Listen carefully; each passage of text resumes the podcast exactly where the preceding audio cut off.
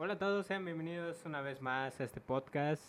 Yo soy Gerardo y hoy vengo a hablar de pequeñas cositas que han pasado en estos días con respecto a pues al estado donde vivimos. Bueno, donde yo vivo, perdón.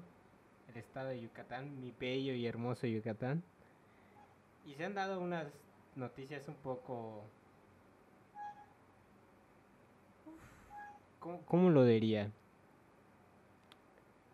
Pertinentes, no sé si decirlo así, pero son medidas que nos sorprendieron muchos a nosotros. Y en esta ocasión vamos a, voy a hablar sobre esto, pero también en esta ocasión me encuentro con Rosy, la persona que me acompañó en el primer podcast. Si, si algunos de ustedes se acuerdan. ¿Cómo estás, Rosy? Muy bien, gracias Gerardo, me encanta estar aquí otra vez. Prometí que te iba a invitar otra vez y aquí estamos de nuevo. Otra vez para quejarnos del casi el mismo tema. Hay mucho que tocar del tema. Y, y sí, pues vamos a empezar. Esto de.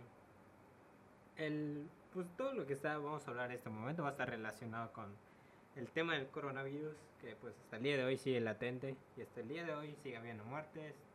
Cada día hay muchos casos confirmados en todo México. Pero vamos a enfocarnos en Yucatán.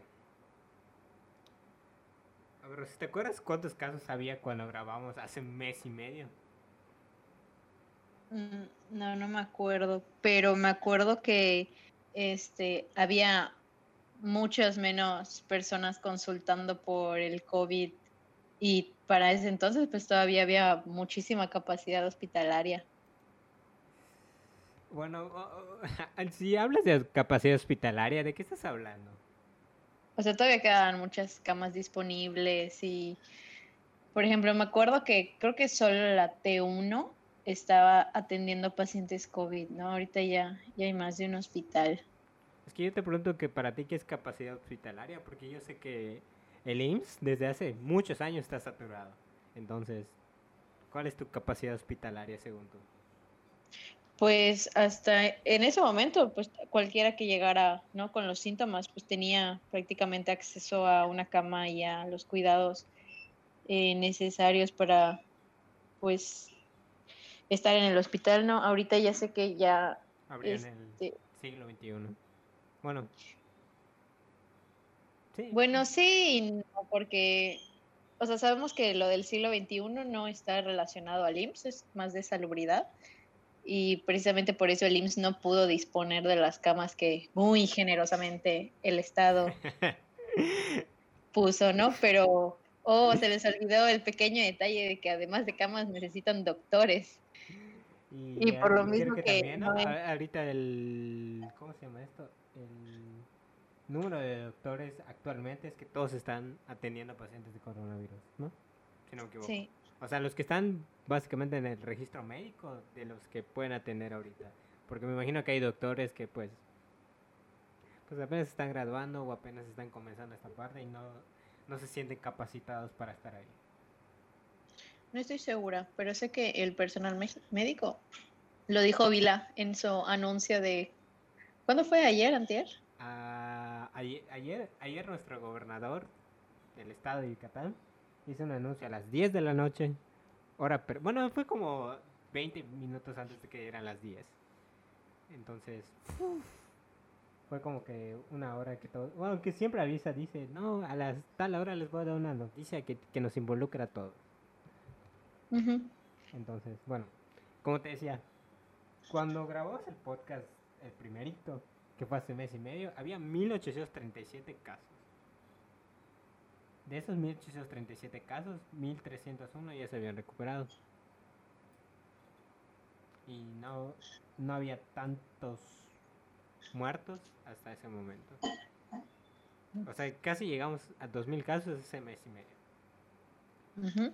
Hasta el miércoles 15 em, teníamos un total de 6.661 casos de los cuales 4.794 ya se habían recuperado. Entonces hay como 2.000 casos activos actualmente. sigue aumentando poquito a poco, pero pues sí, básicamente triplicamos el número en mes y medio de casos. no, sí, y...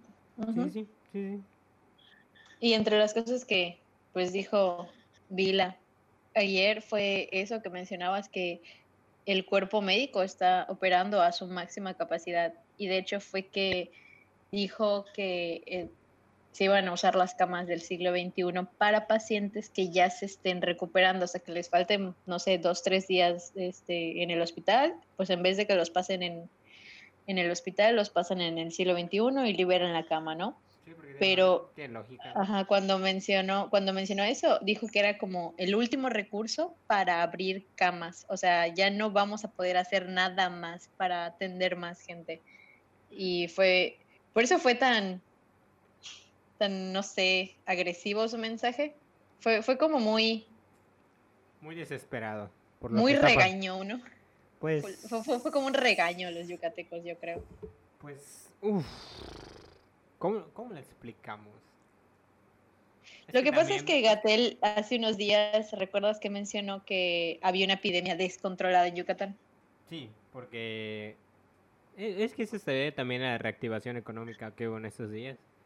Pues todos los que estaban encerrados pues volvieron a salir y era lógico que... sí, hay una lógica clara de que si hay un grupo de 100 personas ejemplificando, ¿no? Si un grupo de 100 personas afuera se contagian como el 10% nada más, pues es lógico que si salen unos otras 30.000 personas, pues hay un riesgo potencial de que algunos se contagien.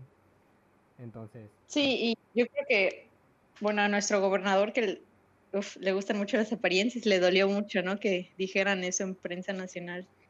Porque realmente no había, desde que estuvo la reactivación económica, no, no había, pues, hecho ningún, no había tomado ninguna medida para solventar pues todo lo que está pasando y la cantidad de gente que se ha estado contagiando. Sí, es que es que eh, es, como te dije te dije hace un momento que era muy difícil ver de quién de qué lado estás porque también es como que el gobernador se tenga totalmente la culpa, pero pues hay medidas que se deben tomar con cautela con precaución y con anticipación para que no pasaran cosas tan graves como las que pueden estar pasando en este momento.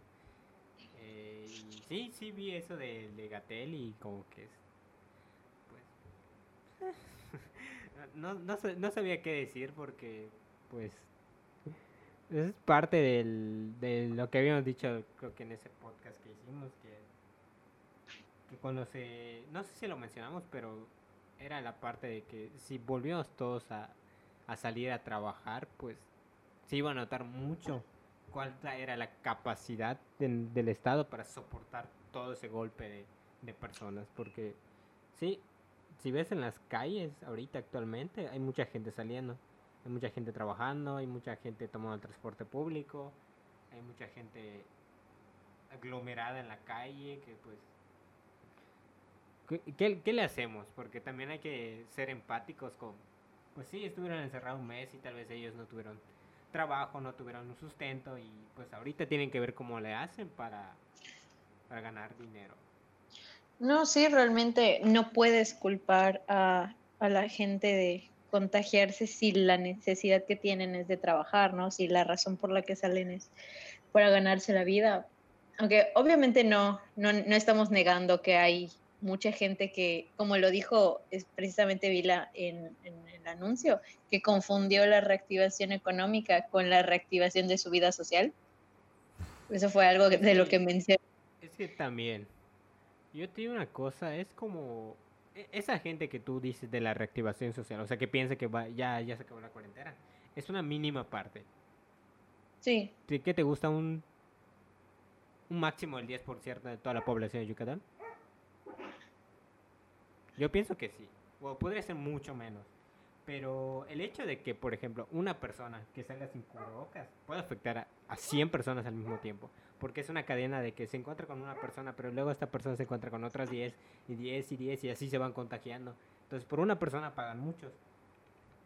Entonces, pues, las personas que se están cuidando, están usando gel antibacterial, están tomando su distancia y están haciendo todo lo posible por porque por salir a trabajar porque quieren ya no quieren vivir esa situación de estar pensando y tener ansiedad de que necesito ofrecerle a mi familia el sustento, necesito que ellos coman, necesito que ellos vivan, necesito que ellos tengan sus servicios y pues sí, por uno que haga una fiestecita de en su casa donde reúna a sus compas, se toma sus cervezas y luego sale a la calle al día siguiente sin cubrebocas y resulta que está contagiado. Pues así está la situación ahorita en este momento. Y, y pues, sí, el gobernador, cuando vi su video, yo lo vi a... ¿Tú qué lo viste? ¿Lo viste a, a, esa hora o lo viste el día siguiente? Pues, la verdad yo pienso que realmente la razón por la que salgas sí es de, de menos, ¿no? O sea, sí te va a dar mucho coraje que haya gente que salga porque está aburrido o porque no cree en el COVID o por lo que sea, pero realmente todo, todo es parte de la reactivación económica. Y la realidad es que todos nos vamos a tener que infectar en algún momento, o al menos la mayoría. Y lo importante es cuidar que no sea gente que está en un grupo vulnerable. Y más que tomar este, medidas autoritarias como es poner un toque de queda, porque pues, todos sabemos que el COVID sale a las 10 de la noche, ¿no? a todos hablar de eso, de, de esas medidas que decidió poner nuestro cobrador para salvarnos la vida. Entonces, sí, y como dije, ese mensaje lo dio a las 10 de la noche aproximadamente y pues yo lo escuché y vi un video de que pues e-, ese, ese típico papá que, que te está regañando porque dijiste que ibas a regresar a las a 1 de la mañana y regresaste a las 8 de la mañana. Entonces, sí, como, sí se sintió feo, pero es como que, no sé, siento que algo habrá pasado dentro de, no sé si su gabinete o todo lo que estaba ahí. Y, y bueno, pues estas medidas pues sorprendieron a muchos porque era como que volver a lo que ya habíamos pasado. Por ejemplo, primero está la de la que tú dices, la del toque queda. ¿Qué piensas sobre esto? Yo creo que al menos la medida del toque se hizo con la intención de evitar las reuniones, ¿no? Que las pedas del fin de semana en la noche. Pero es que, o sea, no, sé, no, no, no creo que la principal fuente de contagios realmente sea esas horas y tal vez ni siquiera sea por esa población. O sea, sabemos que mucho de lo que está pasando se distribuye, por ejemplo, en el transporte público, que es donde menos se han tomado medidas para salvaguardar la, la sana distancia, por ejemplo, porque se han puesto medidas como poner una distribución obligatoria en el camión, ¿no? De que no puedes sentarte junto a otra persona. Pero estamos hablando de que aquí en Mérida se forman filas de cuadras completas por el transporte público. Entonces, si un camión que podía transportar, no sé, 60 personas, ahora te lo reducen a 30, pero antes no, no transportaba 60, sino transportaba 120. O sea, es que no se va a respetar, ¿no? Y realmente no se puso una estrategia efectiva para ese tipo de casos que es donde sí se propaga más el, virus y otras cosas como por ejemplo el mercado, ¿no? Que es pues una distribuidora y mucha gente pues tiene que ir por sus negocios o para comprar lo que necesita. Y realmente ahí tampoco se implementaron medidas efectivas para salvaguardar la, la salud.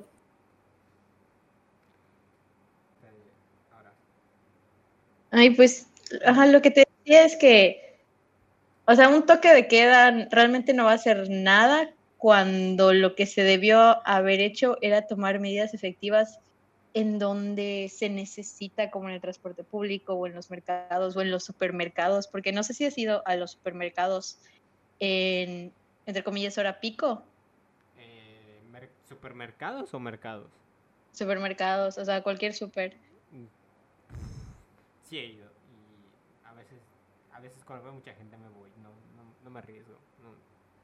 O sea, lo que yo he visto es que de plano no se respetan las, las reglas, ni de sana distancia, ni de no estar tocando las cosas, y todavía la gente como que no comprende el uso del cubrebocas, ¿no? De que no lo debes de tener abajo de tu nariz, que no te lo debes de tocar, no te debes tocar la cara, etcétera. Y pues te digo, ese es otro foco de infección que hay.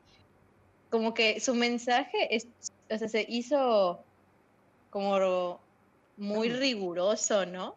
o sea, puso, o sea, puso medidas muy rigurosas para gente que no lo necesita, pero donde se necesita, o sea, donde sí se necesita ser muy riguroso, no hay todavía ahí como que ningún respeto por esas reglas. E, es que cuando yo escuché toque de queda después, es que como que dije, lo primero que se me vino a la mente es, sí, para que la gente no haga fiestas, esté saliendo a altas horas de la noche, pero... Mmm, no sé. No, no pienso que esté mal, pienso que está mal redactada esta, esta nueva norma que, que dijo que, que va a solucionar todo, porque yo pienso que en lugar de un toque de queda debería haber vigilancia sobre qué está haciendo la gente, al menos. Tampoco vas a llegar y vas a estar pasando por todas las casas cada dos minutos.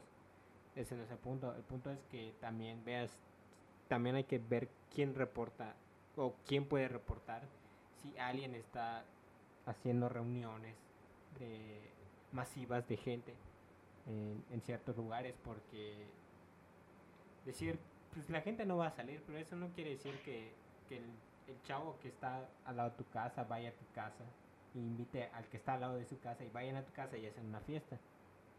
y, no necesariamente tuvieron que haber salido a las 10 y media de la noche, sino, sino que ellos viven cerquita y se meten en su casa, hacen una fiesta y probablemente tal vez alguien esté contagiado y pues todos ellos se contagian. Sí, en cuanto a la medida del toque de queda, incluso se me hace un poco clasista porque o sea, él dijo que cada empresa se encargue de ver que sus trabajadores cumplan con la medida, ¿no? Pero, oye, hay gente que entra a trabajar a las 10 de la noche o hay gente que sale de trabajar a las 10 de la noche y para llegar a su casa no la tiene al lado, ¿no? Sí, igual ayer. No todos tenemos coche. No sé si viste ayer que. No sé si era real, o sea, estoy buscando por todos lados, no supe confirmar si era cierto lo de, de que los camiones no pasaron a, ayer supuestamente todavía no entraba la medida. Esta de la gente, no, ¿cuándo fue?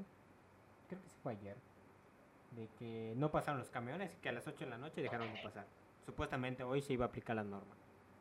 Entonces, y que mucha gente se quedó varada ahí en la calle esperando que pasara su transporte y nunca pasó. Entonces, ¿y qué va a pasar con esa gente? Al final se van a aglomerar y claramente se van a contagiar por, por esa medida tan, tan mal Tan mal pensada, ¿no? Sí, porque es que... Es que no puedes imponer una medida así si no conoces a tu gente. Sí, es como... ¿Quién, quién va a salir a las diez y media de la noche? No va a salir el trabajador que, que se la pasó una hora, una jornada de ocho horas ahí trabajando, metiéndole duro como tú quieras en una en un súper o en alguna tienda de servicio donde tú quieras verlo. No, no se va a poner a pensar, hey, pues a las 10 y media voy a salir de fiesta. No, está buscando revisar su casa, ¿qué más va a hacer esta pobre persona? Hay gente más inteligente que, la, que los vatos que no tienen ahorita problemas con, con llamar a sus amigos, hey, ven a mi casa. Sí, sí, básicamente fue muy clasista porque tal vez él lo pensó en, en términos de la gente que lo está haciendo pero no pensó en términos de la gente que no lo está haciendo. Bueno, eso pasa cuando solo conoces cierto círculo social, ¿no? Pero pues como gobernador deberías tener conocimiento de que hay, hay mucha población que no, no, no tiene las mismas condiciones. ¿Te acuerdas cuando te dije que en, en Yucatán había el 60% de los habitantes vivían en la pobreza? Ajá. Pues ahí está tu 60%, Vila. ¿Cómo no sabes que el 60% de la población depende del transporte público, depende de su trabajo, depende de unas largas jornadas porque hay trabajos muy mal pagados, pero pues ni modo, tienen que aceptarlo y trabajar con eso. Sí, y pasamos a la segunda medida que era el, el recorte de los, los horarios de, de los negocios, ¿no? Sí, el... había dicho, o sea, se dijo en ese video que los negocios no esenciales van a permanecer cerrados y van, tienen oportunidad de abrir hasta las 6 de la tarde. E- eso, y deberán cerrar sábado y domingo, los que no son no esenciales. ¿Qué es no esencial? Por ejemplo, una peluquería, según él, ¿no? Una peluquería, una una tienda de Papelería. una papelería, una, una tienda que vende componentes electrónicos, esos negocios que pues para él no son esenciales para la- pues para las personas que viven de eso sí, porque pues y hay personas que sí le urge tener, por ejemplo, una hoja, un paquete de papel, un bolígrafo, un- una libreta, te hace falta, sinceramente, pero pues para él no lo es. Entonces, y también los restaurantes van a trabajar de lunes a viernes hasta las 10 de la noche y sábado y domingo solo van a hacer servicio a domicilio. Entonces, básicamente estamos regresando a lo que a lo que estábamos antes, en teoría, porque pues es que de hecho ya hasta los negocios no esenciales, pues creo que ya no trabajan hasta tarde, trabajaban hasta más o menos a esa hora. Ahora le estás restringiendo a dos días de trabajo. Exactamente. O sea, es otra medida que igual es, es como muy clasista porque está atacando las cosas equivocadas, ¿no? Te digo, a mí me preocupa muchísimo más que la gente no use cubrebocas y esté tocando las cosas en el súper y que no se haga nada al respecto, que alguien en, no sé, este, en su peluquería esté tomando todas las medidas de seguridad para poder trabajar y que no lo cierren. O sea, Uy, es obvio que esos, esos negocios no esenciales están haciendo como un esfuerzo extra para adaptarse a las condiciones y están tratando de salvaguardar la salud de sus clientes. Ahí, te voy a una, pequeña anécdota de cuando fui a una peluquería porque ya podían abrir. El día que fui tenía un chingo de miedo porque como tenía cubrebocas, o sea, dije, ¿cómo van a cortar mi pelo si tengo cubrebocas? No, no, no tiene sentido. Entonces, el día que llegué, me dijeron, eh, tu cubrebocas te lo tienes que poner, o sea, te lo tienes que amarrar en el cuello y tienes que ver que quede como que elevado, tapando tu boca y tu nariz y amarrar tu cuello para que yo te pueda cortar tus patillas. Una vez que te las corte ya te lo puedes poner normalmente y ya te lo pueden cortar. Y ese día era como que entré y no había nadie. Me dijo, te pones aquí y yo corto tu pelo, esta de ponte gel, esta de luego de que termines te vamos a sanitizar, así me dijeron. Eh, me echaron, no sé, o sea, es que san- sanitizar no existe, pero bueno, el, el punto es que eso. Me, me puso el, el líquido ese, me lo roció, terminó. Esta de. Pues pagué y me fui. O sea, básicamente fue, fue el corte más raro de toda mi vida. Porque se sentía raro tener el cubrebocas amarrado detrás de tu cuello. Y era como que, "Mm, qué raro.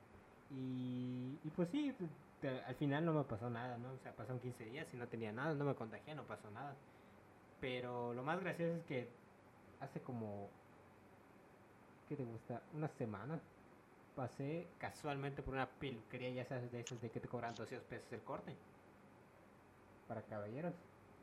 Una barbería, ¿no? Ajá, una barbería esa es de es puro estilo, ¿no? Entonces le estaba cortando el cabello a un chavo sin cubrebocas. Y pues. Y de hecho había como cinco personas ahí adentro. O sea, cinco personas esperando a que les tocara. Y había tres que le están cortando el cabello y lo estaban pasando la, el, el rastrillo para la barba y pues el peluquero tenía mal puesto el cubrebocas. Lo tenía, o sea, lo tenía nada más en la boca. La nariz se le la tenía al aire.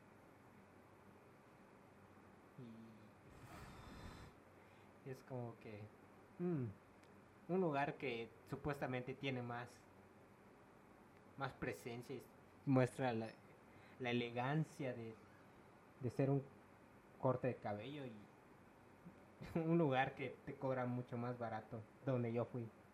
Y toma mejores medidas que esos lugares es como que Sí, igual yo creo que hubiera sido buena una estrategia para concientizar a la gente más sobre el uso de cubrebocas y de las medidas de higiene, porque una cosa es imponerles que hagan algo y otra cosa es explicarles y enseñarles por qué y cómo. Sí, porque también es como que es, es, es muy, sé que es muy complicado a veces decirle a la gente, porque me ha pasado en el trabajo de mis padres que le digo, pónganse el cubrebocas por encima de la nariz. Y me ven, o sea, me ven con, con cara de molestia y como que no estoy diciendo nada malo, estoy diciendo cómo se debe poner un cubrebocas. De repente como que lo agarran con la mano, ¿no? O sea, no lo sí, pero es por lo mismo que no, no entienden el por qué o sí, cómo se no transmite, ¿no? Yo, ¿no? yo no me quiero ver mal también, o sea, no es como que yo, yo me moleste, sino que pues te pasa tantas y tantas, tantas veces que pues como, que ya frustra, ¿no? Hay una frustración de, ay, otra vez. De repente como que, como que se les corre, como que no tienen la necesidad de hablar y se bajan el cubrebocas y es como que no, no te bajes el cubrebocas.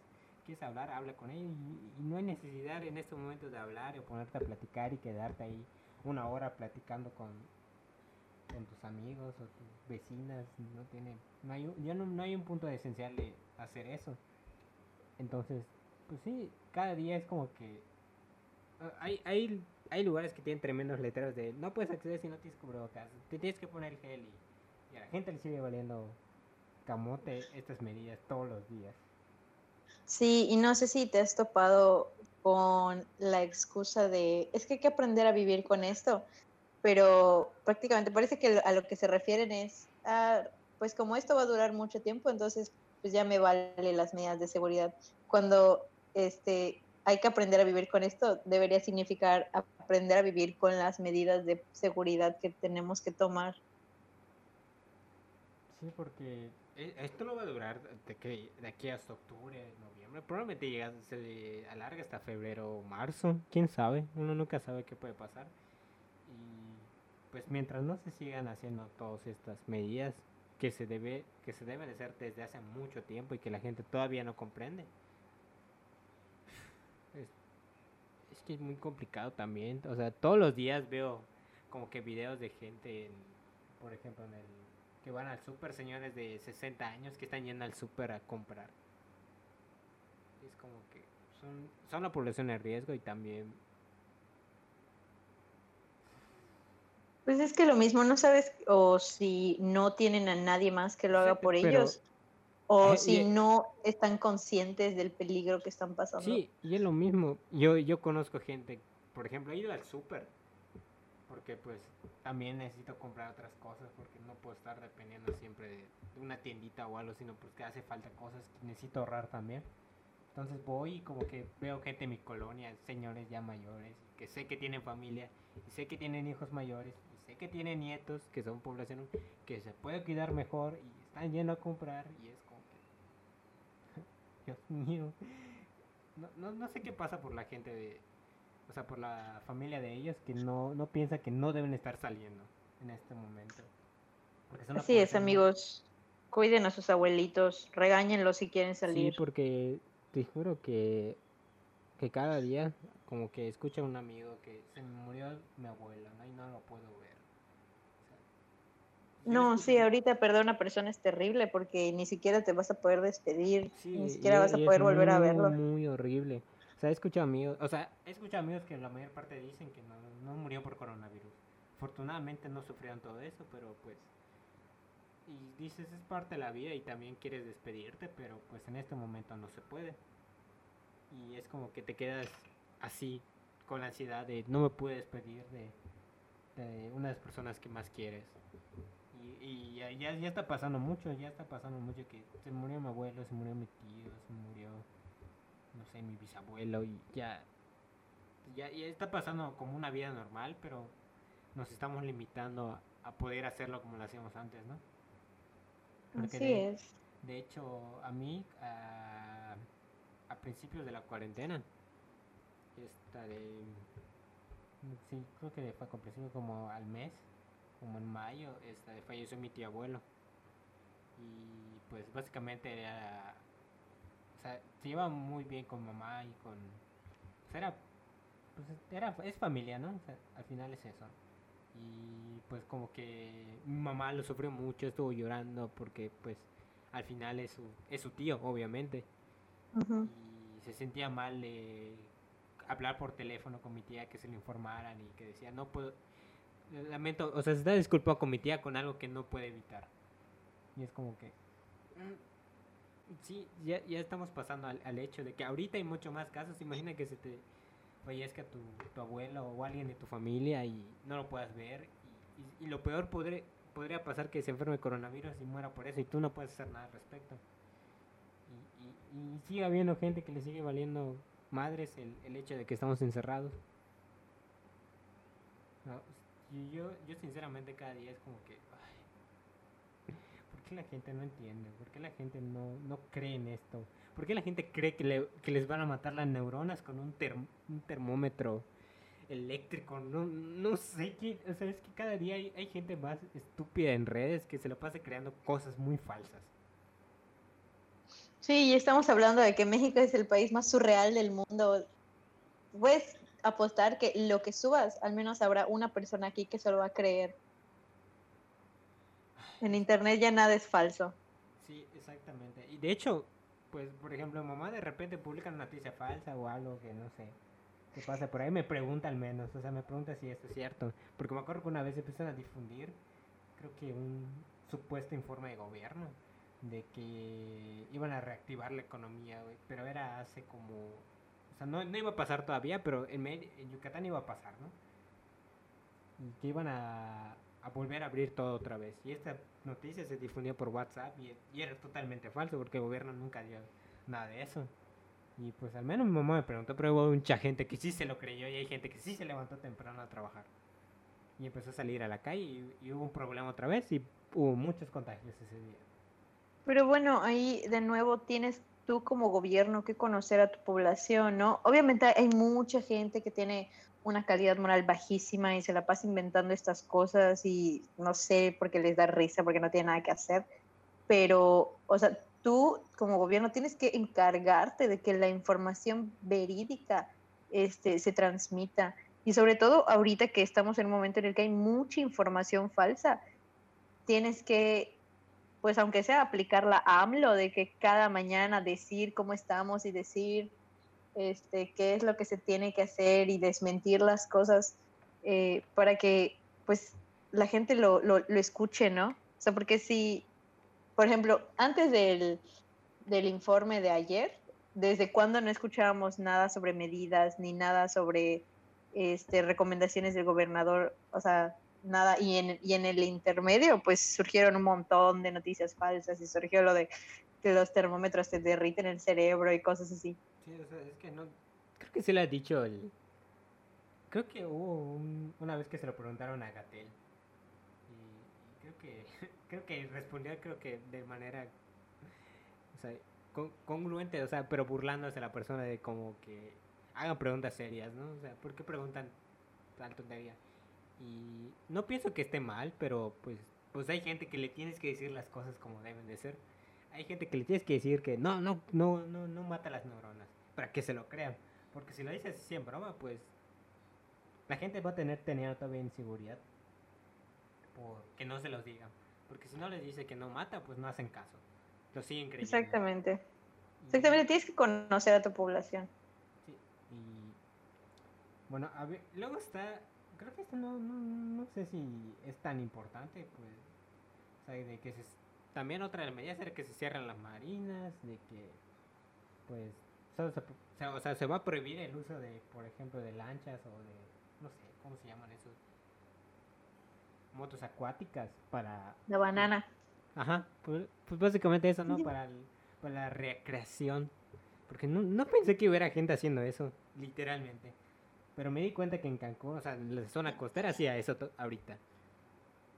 Y es como No, que- sí hay, incluso hay gente pues pudiente que está pasando la cuarentena en sus casas de playa o rento casas de playa, 12 mil pesos la semana o algo así. Pues. Pues hay ahorita gente no hay que- gente, ¿no? Ahorita no hay gente y no habría tanto riesgo. O sea, según ellos. Pero sí hay riesgo, obviamente. Y, Pero bueno, no sé, al menos yo creo que no podría irme, ¿no? Sabiendo todo lo que está pasando. O sea, si eres inteligente y tienes un coeficiente mayor a 2, pues sabes que no debes de irte. No, y no solo eso, la empatía, ¿no? O sea, hay gente que se está muriendo de hambre, hay gente que se Mm. está muriendo Por literalmente. O sea, Y tú, si eres inteligente, Tan no te vas- tranquilo te vas, ¿no? O sea, ¿dó- ¿dónde queda? O sea, ¿cómo duermes por la noche, pues? Si a mí hasta me da miedo acercarme a una, una señora de 40 en la tienda, imagínate que yo me vaya a progreso a pasarla, pasarla con mis amigos. No, no, no, no, es que no tiene sentido. No, y es estarte encerrando en tu propio mundo, ¿no? Sí, y de hecho se me había olvidado comentarte de lo del transporte público, de que eh, ahorita echarle la culpa al gobernador no es tanto, porque el transporte público sabemos que desde hace mucho tiempo está bien horrible. No, Sí. no es, es deficiente, no, no soporta la capacidad. De- yo también lo tomo para ir a la escuela y te puedo asegurar que todos los días está en hora pico muy lleno. Hay Sí. gente que no puede tomar el camión, hay gente que llega tarde a los lugares, pero hay mucha gente que, o sea, yo por ejemplo, yo podría tomar, por ejemplo, un Uber por si se me hace tarde, pero hay gente que no. Hay gente que no tiene 40 pesos, hay gente que tiene exactamente, eh, creo que vale 7.50, si no me equivoco, o tiene 7.50 o 2.50 exactamente para pagar su camión. Entonces, ¿qué hace esa persona? Pues, pues ni modo, va a tener que subirse a un camión de que esté horriblemente lleno y pues ni modo arriesgar su salud, pero quiere llegar. No eso, es- eso no es culpa de la gente. O sea, yo creo que este era un momento crítico para precisamente resolver ese problema. O sea, realmente no sé cómo lo hubieran solucionado, ¿no? Si más no- unidades no o más. Puede, no se puede, Rosy. ¿Cuánto tiempo lleva el transporte así? Tú, tú usas el transporte público, yo lo he usado y yo sé que desde hace mucho tiempo está así. Lleva... Yo desde secundaria que tomaba transporte público sé que está así el, el transporte. Pero estamos hablando de una situación de emergencia, no tienes que tomar medidas muy drásticas. Sigue siendo imposible. Para mí sigue siendo imposible. No, no, no va a haber una medida exacta para decir "Ve, que vamos a meter más, más camiones. No hay, no hay infraestructura, no hay, no hay esta economía para hacer eso en este momento. No puedes y tampoco es como ¿cuántos camiones tienes que meter para darle abasto a 30 mil personas? Que ese es el promedio de personas que salen y usan el transporte público para moverse todos los días. ¿Cómo das Bueno, pues precisamente se supone que hay ingenieros urbanos, ¿no? En, Se en supone. las... Tú lo estás diciendo, se supone. ¿Dónde están esos ingenieros urbanos desde hace 10 años para hacer eso? Así es, o sea, es, es muy difícil implementar una solución en, en un sistema que además de estar, este, ¿cómo se dice? Sobresaturado, pues está terriblemente corrupto, ¿no? Eh, eh, es lo que te había dicho hace rato, de que no sé de qué lado estar, porque es como que echarle la culpa al gobierno de Vila, pues uf, es que no, no podría decir que él se tiene la culpa, porque eso lleva muchos años, lleva desde gobiernos pasados que no, no le encuentran solución o no hacen algo al respecto. Bueno, pues tampoco la solución es prender luces en progreso. ¿eh? Oye, e- e- ese meme sí me dio mucha risa. De del hecho de que vamos a prender las luces para apoyar a los médicos. Y de hecho creo que hubo un, un amigo que me comentó esa parte de que el gobierno no se tiene tanto la culpa porque hay muchas dependencias que dependen más del gobierno nacional, Federal. o sea, federal, y no tanto del, de lo que es Vila, pues. Entonces, es que es muy complicado, o sea, buscar culpables no es tanto la solución, pero también nos gustaría que hubiera mejores medidas. Porque es como Sí. que echarle la culpa a Gatel. Gatel no se tiene la culpa, Gatel es epidemiólogo y, y él ha estado todos los días dando medidas. chambita. O sea, él hace lo que tiene que hacer, pero pues nadie le hace caso. Es como que al niño de primaria es ese chavito que reproba todas sus materias y le dices, échale ganas, pues no le echa ganas al final. Y pues termina reprobando, se termina atrasando, pero... Y te echa la culpa a ti, ¿no? O sea, básicamente le echan la culpa al maestro. Pues, ¿qué más va a hacer Gatel? Gatel no puede estar todos los días yendo a la calle decirle a la gente, ponte cubrebocas, ponte cubrebocas. No puede hacer eso. Y tampoco los, la, como veas el gobierno, los policías, los federales, lo que quieras, no pueden estar todos los días andando en la calle diciéndole a la gente, porque son muchas personas. Es como que a, a un policía le tocan 30 personas. No, no, va, no va a tener sentido hacer eso. Pero también es que no sé de qué lado estoy porque también sé que pueden tomarse mejores medidas, se pueden no medidas drásticas, pero más más menos autoritarias, tal vez. Mm. Es que es muy difícil.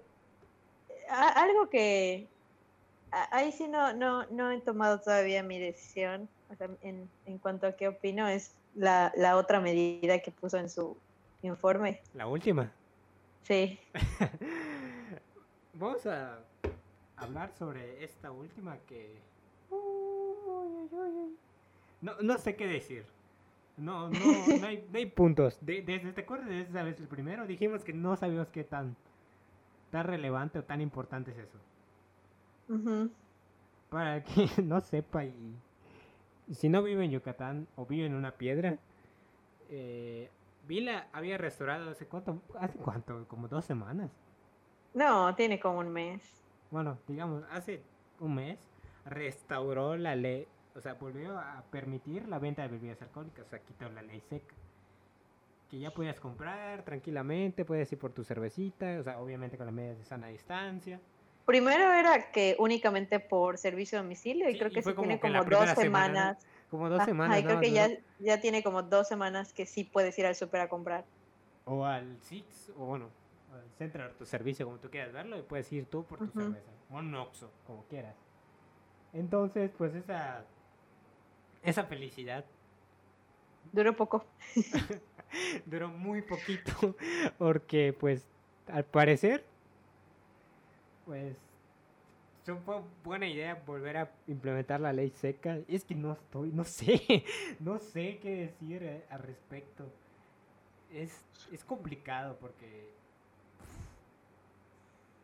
bueno, la volví a instalar al 15 de julio y voy a volver a, re- voy a volver a venderse otra vez, como me imagino que otra vez va a decir dos semanas a domicilio y otra vamos a ver qué pasa y ya luego lo ponemos a venta libre. Imagino que va a pasar otra vez. Y aquí hasta el Bueno, a 15 de este punto ya, a este punto la gente ya estaba medio rehabilitada, ¿no? ¿Quién sabe? No sé. Yo, yo veo que mucha gente no, no iba a comprar. No sé. Es que no, no, no, no soy alcohólico. No puedo decirte que yo iba a un Six a, a comprar porque no, no es así. No, no, no es mi no es mi hobby ir a comprar una cerveza todos los días. No, y realmente no tenemos el dato de si realmente la ley seca o el no consumir alcohol sí ayudó en algo a prevenir los contagios. Porque bueno, el que quiere hacer su reunión busca clandestino. Ah, Y es lo que he pensado siempre, ¿no? O sea, es como que no es tanto la ley seca, es la persona. Porque yo, sí, creo que tú o yo sí hemos o consumimos alcohol, no en exceso, obviamente, supongo. Entonces, nosotros somos personas que podemos controlarlo. Entonces, una ley seca no nos afecta tanto al final. Sí, tal vez podría decir yo, pues voy a ir a comprar una cerveza, ¿no? Pues una ya, no es para, no sé, por, por, Por el calor. por el calor o por pasar el rato, no sé, podría hacer eso, no tendría problema. Pues la vuelven a activar, pues X, ¿no? Me da igual. Pero están las, las personas que sí, son, tienen un problema con no poder consumir su alcohol diario. Entonces, estas personas van a querer hacer sus reuniones, fiestas, lo que tú quieras ver, haya o no haya ley seca van a buscar la manera de encontrar alcohol. Paguen 40 pesos o pagan 300 pesos por una botella. Una botella de cerveza. X, ¿no? Entonces, las- las- el verdadero problema son las personas, no que lo vendan. Porque, mira, si pones la ley seca, eh, va a haber, esa persona se va a seguir haciendo fiestas. Pero va a gastar más. Bueno no- amigos, no sé si ustedes vieron, este, hablando de eso, que alguien le preguntó a Vila, ¿no? Que dónde podía denunciar reuniones y eh, él comentó que directamente en el 911. O sea, alguien más le comentó que en el 066, que no sé qué, y Vila fue el que dijo 911. Así que si ven a alguien anunciando clandestino en Facebook, no se metan en pedos, no se pongan a pelear, No, llamen al no, 911. Clandestino y también alguien que... No va a quemar gente, ¿ok? No va a quemar a nadie. Pero... a- espero que no estés de- de- dentro de este grupo, Rosy. Oh my god. He visto en compañeros o amigos. ¿En covidiotas? Ah, No, no, no, no, no. O sea, he visto en sus historias de Instagram de, de amigos que va su novio a verlos a su casa. O su novia Ah. o su pareja, como lo quieras ver. no, ya quisiera, güey, pero Ah, es lo que te digo. Y, y ahí está esta parte de. Ok, ¿por qué estás haciendo eso? Y, y es la misma persona, no ¿no? entiende. O sea, y es la misma persona que publica, ¿no? Que no salgan de su casa y. Es que hay mucha gente que cree que porque yo supuestamente no estoy infectada y voy a casa de mi novia que supuestamente no está infectada, no pasa nada, pero no, amigos, no. Quédate en casa, que es tu casa, no la de tu Sí, novia. y güey. de hecho, un día sí me molesté con alguien porque lo vi. Y. O sea, lo vi en, en su historia de que. Ah, me vino a ver y yo así de. Pues ahí, O yo creo le- le que envié mensaje igual... le ah, hablé, le hablé le dije, ¿sí sabes que estamos en cuarentena? ¿Sí sabes cómo está la situación en este momento? Dijo, ¿por qué lo dices? Te fue a ver tu pareja. Y, pues ah, está mal. no pasa O nada, sea, ¿no? me lo dijo de manera incrédula. O sea, me lo dijo como que no tuviera nada de malo. Y le digo, está mal. Estoy, está mal, no debe estar haciendo eso. Por favor, o sea, piensa en toda la gente que se está enfermando. Piensa en todo esto. Y, y lo peor que me dijo es que hace mucho tiempo que no lo, no la- no lo veo.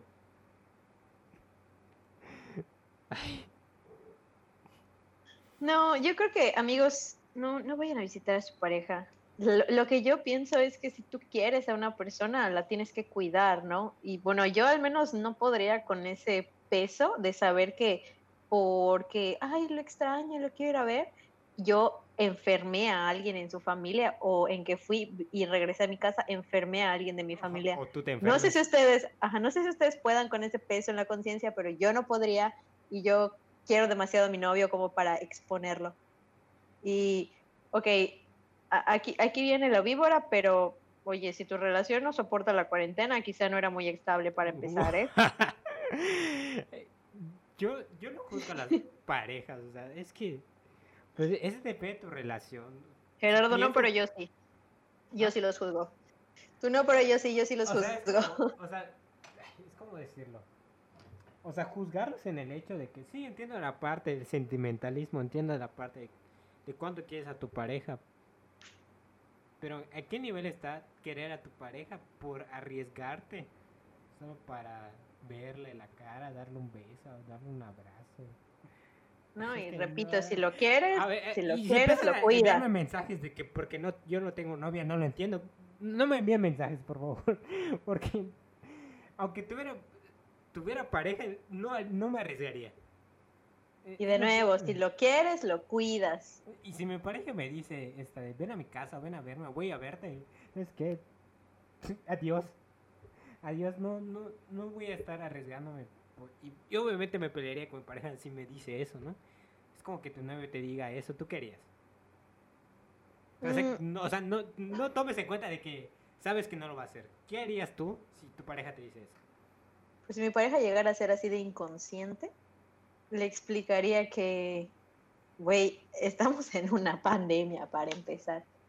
Y hay que tener tres gramos de neuronas para entender que, ok, tú, según tú estás bien, según yo, yo estoy bien, pero oye, güey, podemos ser asintomáticos, podemos contagiar a otra gente, podemos exponernos en lo que vas y vienes, aunque solo salgas de tu coche. Y además, qué flojera, o sea, imagínate, no sé cuál sea el proceso en tu casa para llegar de la calle, pero lo que debería hacer es que llegues, te quites los zapatos, te laves las manos, te quites esto, te, te cambies la ropa, ropa. te eches alcohol, etcétera.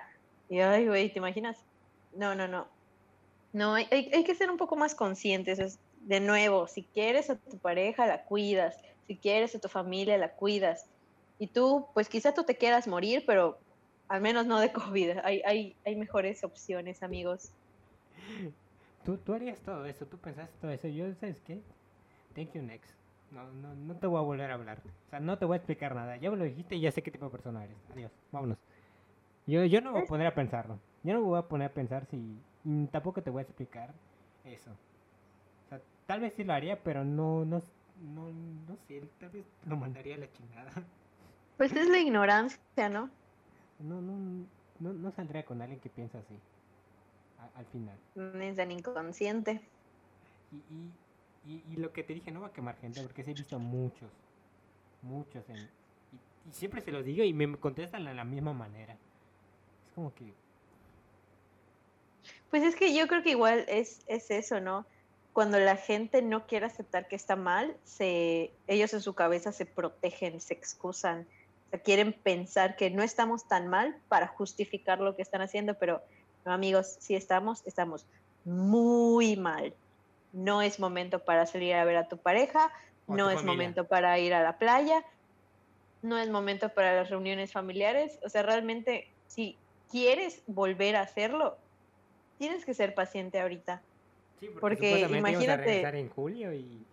a Ajá, imagínate que por hacer esa reunión sea la última vez que ves a esa persona. ¿Puedes con esa carga de conciencia? Yo no puedo. Yo no De una puedo. vez lo digo. Yo no puedo. Jamás. Jamás podría con eso. Y bueno, estamos Yo hablando no de la puedo. ley seca. a ver. Oye, no, no ver a tu pareja es otro tipo de ley seca, ¿ok? Sonó feo.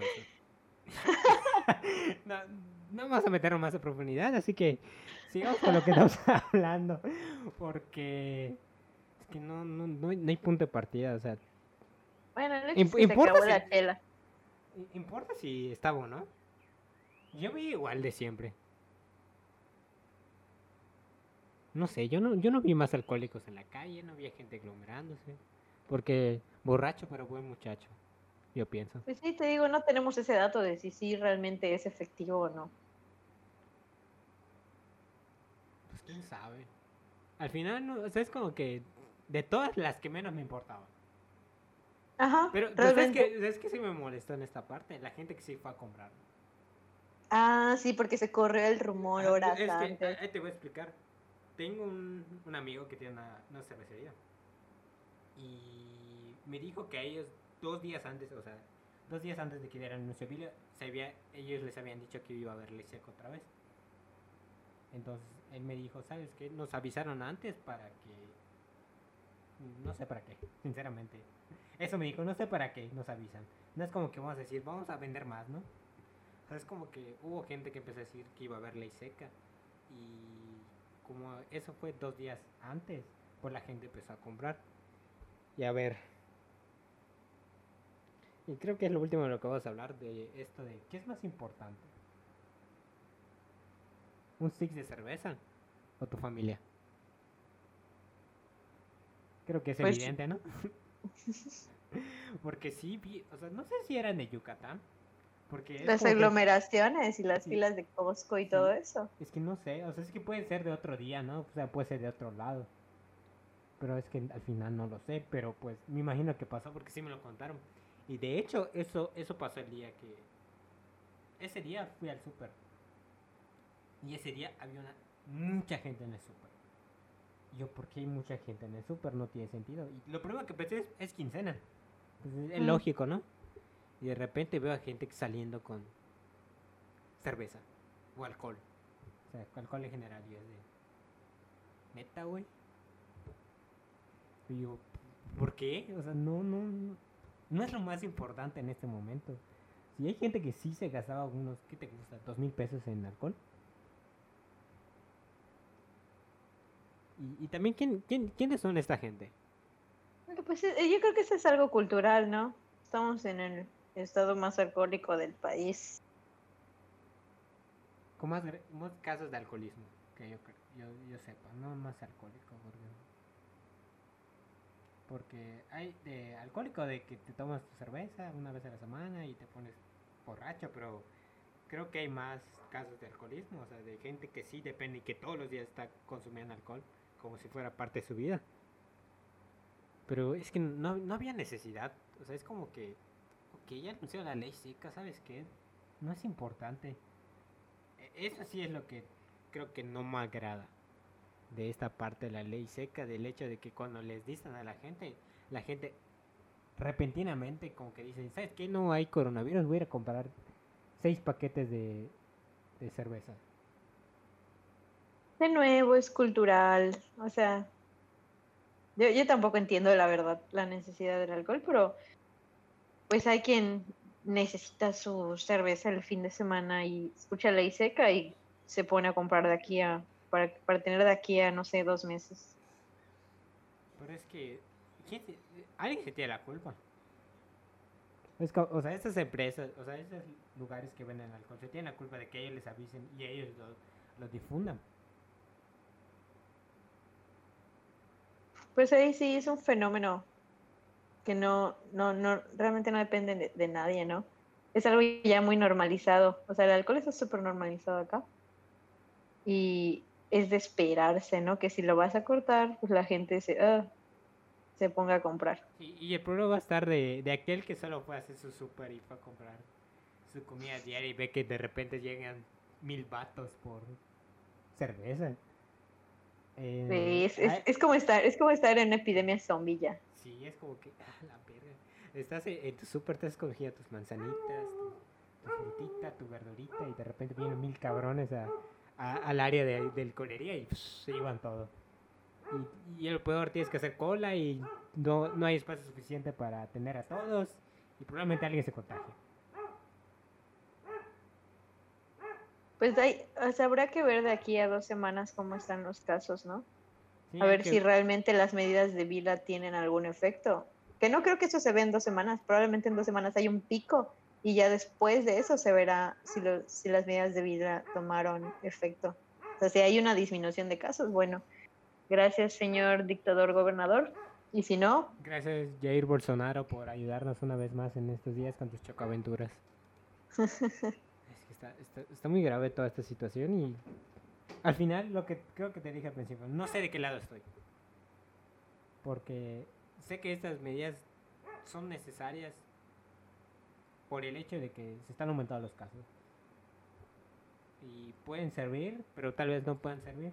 Al final depende de la perspectiva que lo tomes porque tengo amigos que piensan de que no, no, no, ¿cómo, cómo se atreven? Es anticonstitucional prohibir la circulación de la gente y, y- y como tú dijiste, no, es el coronavirus no te ataca de 10 y media de la noche a 5 de la mañana. Pero pero ya veremos. ya, veremos qué va a pasar y tal vez haya otro podcast cuando toda- cuando el 80% de la población de Mérida ya no exista y pues ni pedo. Vamos a ver qué va, qué va a pasar porque no sé. Solo pasó un mes y medio, Rosy, de que hicimos el podcast y hablamos de que solo había menos de 2.000 casos y ahorita hay 6.000. Bueno, gente, cuiden mucho a sus, a sus familiares, No, no están en el no sector sa- salud. Sí, no salgan a lo estúpido. Respeten al servicio médico, por favor.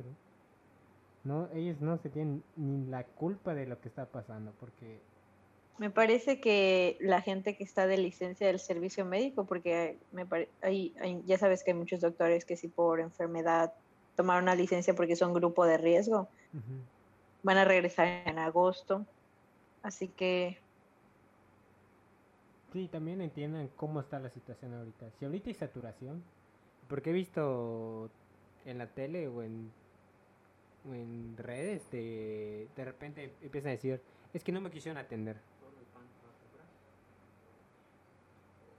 Sí, sí, Sí, lo has visto, ¿no? O sea, no, Sí. me, no me quisieron atender y, y la, la persona desgraciadamente fallece. sí, hoy, hoy de hecho, hoy de hecho vi algo así en el noticiero, ¿no? Que la señora muy enojada decía, es que el- la doctora me decía que no lo podían atender y ya que se murió, pues sí todo se alarma, ¿no? Pero oye, es que hay mucha gente grave, mucha, la- los, Sí, los Y es, dicen, "No y sé es qué horrible, pasa". o sea, yo, yo también soy empático y digo, no, o sea, cuando ves a alguien en tu familia, alguien que quieres, tu esposa, tu, tu hijo, lo que tú quieras ver, sé que es muy difícil verlo en esa situación. Y ves que se está ahogando, se está muriendo, es, tú también te desesperas, ¿no? Y lo primero Sí. que buscas también es echarle la culpa a alguien. porque- Exacto. O sea, porque dices, ¿por qué no la atienden? ¿Por qué no la atienden? Porque no se puede. Desgraciadamente no se puede. Así es, Ellos- amigos. Ellos, hacen lo posible. O sea, que ellos más quisieran atenerlo en ese momento. Y bueno, espero jamás estar en esa eh, situación, jamás. Y, y sé que si llega a pasarme, no, no, no sabría qué- qué- cómo voy a reaccionar. Probablemente reacciona de la misma manera. Pero, Así es, pero bueno, ya no- sabemos que no hay doctores, así que cuídense mucho y cuídense, cuiden mucho a su familia. sí, y los doctores, entiéndanlo, no tienen la obligación. Ellos también son humanos y ellos también se pueden enfermar.